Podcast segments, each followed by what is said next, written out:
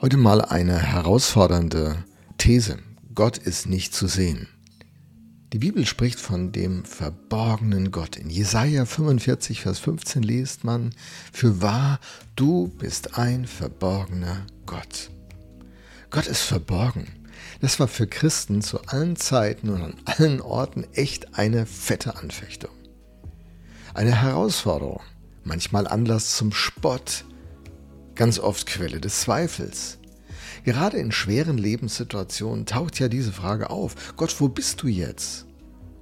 Wir beten, wir rufen, wir fragen, wir wollen so leben, dass du geehrt wirst, wir wollen dich zur Mitte unseres Lebens machen, wir wollen mit dir die Dinge verhandeln, aber keine Antwort.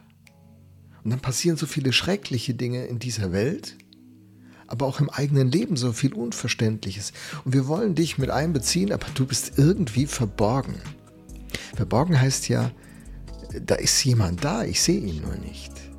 Für uns ist Gott immer wieder der verborgene Gott, dessen Handeln wir nicht verstehen, auch wenn manche Leute denken, sie könnten alles über Gott erklären.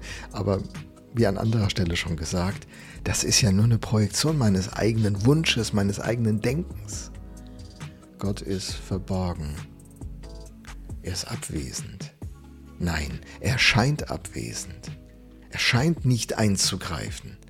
Für uns ist er auf jeden Fall immer unverständlich. Seit vielen Jahren bin ich ja Pastor und so manchmal, ganz ehrlich gesagt, hätte ich mir gewünscht, an so einem Sonntag, wenn wieder die Zweifel und Lauheit und Laschheit so da ist, äh, zu sagen, Leute, ich habe heute eine Überraschung für euch. Ähm, Jesus, würdest du mal bitte auf die Bühne kommen? Und dann aus dem Green Room kommt Jesus raus, leibhaftig. Die Leute würden gucken, was ist los. Er würde so zum Beleg erstmal ein paar kleine Wunder wirken, würde dann ein paar ganz tolle Worte sagen, die einen berühren und bewegen. Und dann dachte ich, dann wäre die Sache doch bald geklärt, erledigt. Alle wären überzeugt, gewonnen und wären gepackt, erreicht. Es würde in ihrem Leben jetzt ganz anders weitergehen. Aber Fakt ist, vermutlich wäre auch dann Zweifel im Raum geblieben. Jesus heilt ja mal zehn Aussätzige aber nur einer kommt zurück und sagt Danke. Wo sind die anderen? Menschen erleben zur Zeit von Jesu Leben auf der Erde Hammerwunder.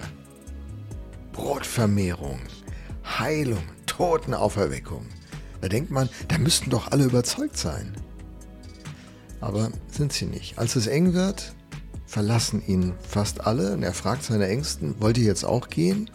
Und Petrus sagt, Herr, wohin sollten wir gehen? Du hast doch Worte des ewigen Lebens.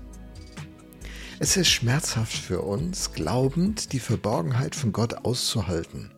Aber wie gesagt, Verborgenheit heißt nicht Abwesenheit. Ich sehe ihn gerade nicht. Das heißt nicht, dass er nicht da ist. Ich meine, ich sehe auch nicht die Musik im Raum oder die Bilder, es sei denn, ich hätte ein Radio und könnte die richtige Frequenz einstellen. Oder ein Fernsehgerät und könnte diese Bilder sichtbar machen. Sie sind da, sie erfüllen den Raum. Gut, heute kommen sie übers Kabel, aber früher noch mehr über die Antenne. Der Bild, äh, der, die Bilder sind voll im Raum. Ich habe nicht die richtige Einstellung. Ich sehe sie nicht. Liegt es dann an mir, wenn ich Gott nicht sehe, wenn er verborgen ist? Manchmal ja, aber irgendwie ganz oft auch nicht. Die Sache liegt nämlich anders. Gott möchte, dass wir ihn nicht mit unseren Augen, sondern mit unseren Herzen lernen zu sehen. Die Bibel spricht ja von Glauben. Wer Gott naht, muss glauben, dass er ist und denen, die ihn suchen, ein Belohner, sagt der Hebräer 11. Glauben. Dieser Begriff Glaube im Griechischen kann auch mit Vertrauen übersetzt werden. Für Vertrauen und Glauben gibt es im Griechischen eben dieses eine Wort. Gott möchte, dass wir ihm glauben, vertrauen. Das ist das Geheimnis. Das ist auch das Geheimnis jeder Beziehung. Und die Verbindung zu Gott ist ja eine Freundschaft, eine Beziehung. Wenn jemand nicht sich ganz gleich erklären kann und dann seinem Freund sagt, vertrau mir einfach, es wird gut, vertrau mir einfach. Puh. Wenn das Kind zu Mama sagt, Mama, vertrau mir doch mal endlich. Oder zum Papa, vertrau mir doch mal endlich. Und wenn Menschen sich dann vertrauen, nicht alles wissen, nicht alles durchblicken, aber dennoch Vertrauen investieren. Was für ein großes Geschenk.